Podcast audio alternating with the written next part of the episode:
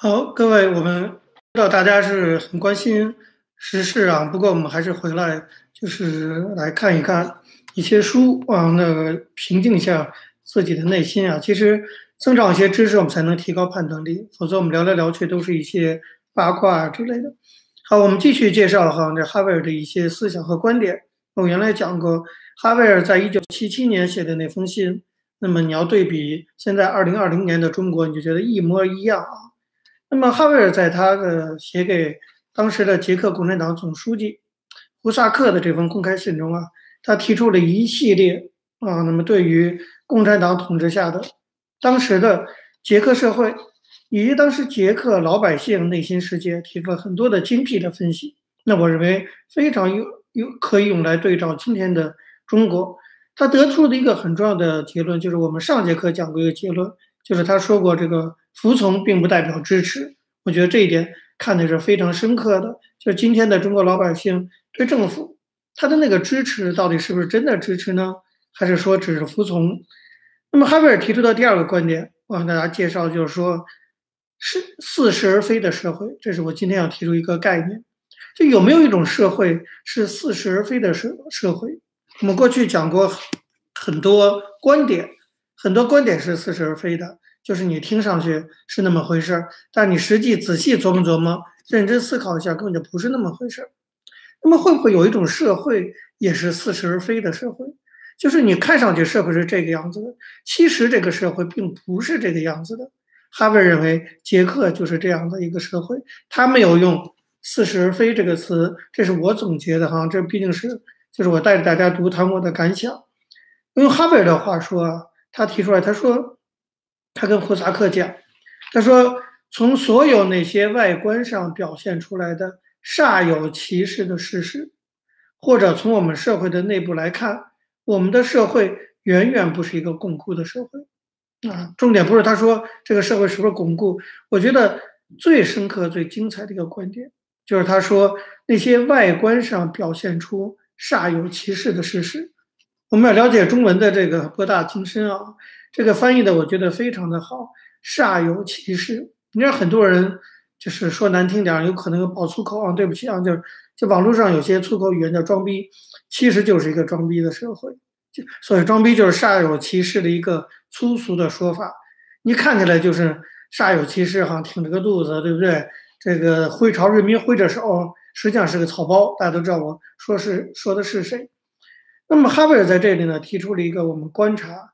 这种后集权社会，类似中国和捷克这样的社会，一个非常重要的一个环节就是外观上表现出煞有其事。所以判断力，我们的判断力在哪里？就是我们能不能看出他的煞有其事？皇帝的新衣，我们能不能辨别出那是皇帝的新衣？还是我们就被他唬住了，以为真的就是那样？我觉得这种判断力的提高，就要通过我们不断的阅读、思考、讨论来进行。那么这种。似是而非这种特点，煞有其事这种特点，表现在中国这样的社会非常非常突出。大家可以想想看，哈维尔也讲，一九七零年代的捷克也是这个样子，就是在一个社会中，哈，大家听听像不像中国的情况？在一个社会中，如果表里不一成了从政府、国家到个人都习以为常的一种生存法则，这就是一个似是而非的社会。中国是不是？表里不一，心里想的嘴上说的不一样。当每个人面对镜头都侃侃而谈社会主义建设、爱国的时候，他心中想的却是怎么给个人捞好处。共产党官员就是这样，或者是我怎么样早点离开中国，拿到美国绿卡，对不对？当讲爱国的时候，很多人其实内心想的忙着底下偷偷在办绿卡。这种人多不多？如果多，这就是个似是而非的社会。那么，当高级领导人大谈。怎么样警惕西方资本主义国家对中国意识形态进攻的时候，暗地里把自己女儿送到哈佛去念书？如果有这样的高级领导人，这样的社会的政治生活就是一种似是而非的社会。那些对别的国家的事情慷慨陈词的人们，对于自己国家内部的不公不义噤若寒蝉，这也是一个似是而非的社会，对吧？你会看到我们这个这个中国很多老百姓哈，谈起这个美国的事儿。哎呀，那个侃侃而谈，义愤填膺。中国的事儿根本知道都不知道。你这个非常其实是个非常荒谬的事情。你想想，一个中国人对中国人的事儿不知道，对外国的事儿挺了解，操美国人的心，吃中国的地沟油，这在人类历史上都是非常荒谬的事。但是这就是集权制度导致的，而且它鲜活的发生在每天的中国的日常生活中啊，这是中国的荒谬之处。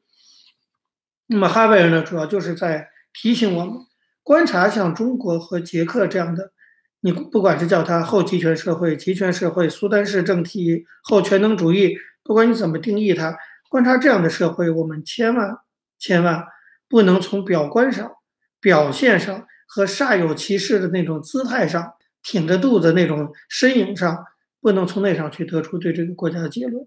我举一个例子，比如我常常在网络上跟人辩论这个问题啊，就是到底中国人有多少人真的是那种爱国脑残？你表面看到处都是爱国脑残，你表面看不到任何反抗，可是这种到处都是爱国脑残，它到底是事实呢，还是一种似是而非的现象，还是一种煞有其事的现象？我觉得。我不下这个定义定论，但是我觉得至少哈维尔告诉我们，我们要认真的去分辨，真的是这样吗？我们要去思考。当你思考结果说真的就是事实，那你就坚持你观点，但你不能不假思索，只是在网络上看到大堆的五毛在那骂什么 NMSL，然后你就说哎呀，这现在中国人就整个全完蛋了。我觉得你这样就是只看表象，这是哈维尔提醒我们的。那么。我们如果按照这样的标准的话，我就建议大家，当我们观察今天中国的时候，我们要好好去想想，在今天中国的社会现实中有多少似是而非的事情。大家有兴趣的话，你就可以拿一张纸，对不对？你要有空的话，你要那么愿意思考中国的问题，我就建议你就拉清单，拿张纸你就一个个写，你好好想想，在你的日常生活中，在这个国家和这个社会的公共生活中，到底有多少似是而非的现象？到底有多少煞有其事的那种表演啊？我们有种叫黄宗智就说提过一个概念，叫做表演式政治 （performance）。什么东西是表演出来的？心理不一的这种似是而非，你一个一个把它列举出来，你可以拉出一个非常长的清单来。这也是一种智力的测验哈，也是一种自我的思考的训练。换言之，就是判断一个社会的性质，我们还是要去看穿表象，去看内里。那么。接下来问题，哈维尔提出问题，就是说为什么会出现一个似是而非的社会？就这样的社会是怎么来的？当然，哈维尔给出了一个答案，在他的这个致胡萨克总统的公开信，也就是在他这本《无权利者的权利》中，哈维尔给的答案是说，是恐惧。他认为是恐惧造成了这么一种似是而非的这种社会。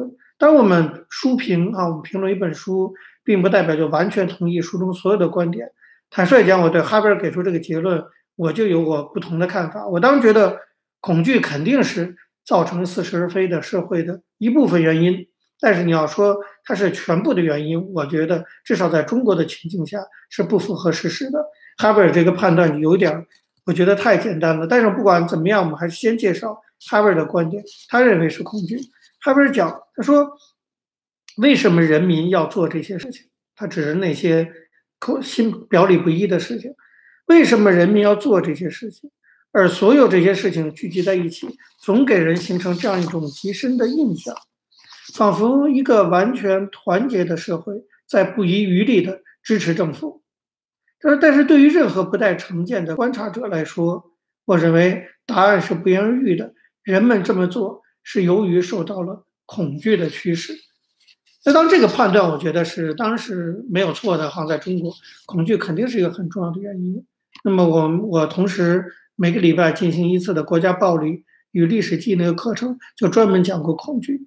那么我觉得，也许有些人不愿意承认啊，也许他好面子，或者他从内心里就不愿意去面对这个事实啊。这个哈维尔给的这个答案就是恐惧，他觉得我没恐惧，他就是好面子，我才不怕呢。我不是出于恐惧，我才跟着大大家一起，这这个表里不一的，或者他不敢面对自己内心这种恐惧，面对了或者会产生良心与这种冲突啊等等，所以可能有些人会反驳说，就是我在生活中并没有感受到明显的恐惧啊。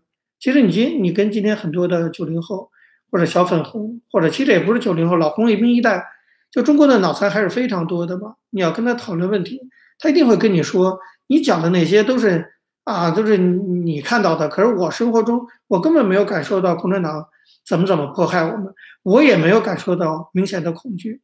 你说他这样讲，讲的是实话吗？我觉得也要具体的分析。啊，那某种程度你也不能说他说谎，他可能真的就是没有感受到。你一个人没有感受到一种东西，那可能是这个人笨，对不对？那并不说那个东西不存在啊，或者说有些人他就故意不去感受，是刻意的。但是你不能说他这种这种感没有感受到这件事是假的，他可能真的就是没有感受到，或者出于笨，或者出于自我的这种封闭等等。那么确实很多人在生活中没有感受到明显的恐惧，这就是中国走向。民主化要唤醒民智，非常大的一个障碍。那么，但是我我们还是要强调啊，就是大家有机会跟那些人进行讨论的时候、辩论的时候，要跟他讲，你感受不到恐惧，并不代表恐惧不存在，对不对？你又不是个神，这世界上什么事儿你都知道，你不能说我没感受到它就不存在，你也不能说我没感受到国家暴力的恐惧，那么中国就不存在国家暴力产生的恐惧，对不对？所以你。你不能用说我没有感受到恐惧来反驳这个社会中存在着恐惧，这是一个很简单的逻辑，对不对？因为你并不是社会。那么有的时候你感受到不到恐惧，我相信，其实，在听的这些朋友里，有些人在他们的生活中也确实感受不到恐惧，他也不是恶意，他就是感受不到。但是你要知道，有的时候你感受不到恐惧，那是因为你还没有遇到让你感到恐惧的事情。这事情还没发生在你头上呢。我举个简单的例子，你比如说丁子霖老师，大家知道天安门母亲，他其实在八十年代他在人大教书的时候，他后来自己有写这段心路历程，他根本没有觉得共产党什么不好，甚至一九八九年学潮刚开始的时候，丁子霖老师还反对学生上街呢，他觉得学生就是要读书，你们这么上街那有什么用？而且现在政府还不错，等等。到后来他的儿子蒋洁莲独子被打死之后，他再重新去思考。再反省，再剖析自己，他才真正的觉醒了，啊，连那么连丁子霖老师都这样的话，我觉得其实更多的人恐怕也是这样子。当他本人没有遇到足以令他恐惧的国家暴力行为的时候，他是感受不到的。但是你就是一个清醒的人，一个理智的人，一个有判断力的人，应该知道说，你没有感受到，并不代表它的不存在。有，更何况，我觉得。在我们观察后集权社会的时候，我们更应该知道，很多恐惧其实是带着其他的形式的面具出现的。我举个例子，就是为什么我说这个啊，哈维尔就是讲说出现一个似是而非的社会，主要是因为恐惧。我不太同意，就因为我觉得他这样的解释过于简单化了。为什么？因为恐惧是带着很多其他形式的面具出现的，它表现出来的不是恐惧。那那些东西造成了这个社会的似是非，比如说什么，比如说自律就是一种，对不对？我们很多人其实没有被喝茶过，也没有被派出所怎么怎么过，但他很自觉的，他从小生长在一个有政治禁忌的社会里，他下意识的从小受的这种社会化的教育，他就有一种自律，对不对？不需要别人告诉他，不需要政府警告他，他就知道我不要讲流死啊，我不要这涉及政治。对不对？这些东西也不需要他遇到具体的事儿，他就会有这种东西叫自律。如果一个社会充满了自己对自我的这种限制，那么这个社会就是就会容易形成一个似是而非的社会，这是一种。还有一种就是有的人他是玩世不恭，他觉得就是犬儒化啊，他就无所谓，你就你你反正你不让我上 Facebook，我还有人人网，对不对？你不让我玩什么动物森林，我还可以玩什么神兽啊之类的，或者玩什么魔兽对决，不让我不玩游戏。反正他觉得我我我这还能活着，对不对？我我跟你争就可以了。如果有很多的人抱着一种玩世不恭，不愿意面对一些正义的事情、道德事情，他觉得那都是傻傻子干的事情。就是我们现在网上常说的哈，这中国现在分成两部分人，一部分人觉得另一部分傻逼，这部分人觉得那部分傻逼，成了这样了。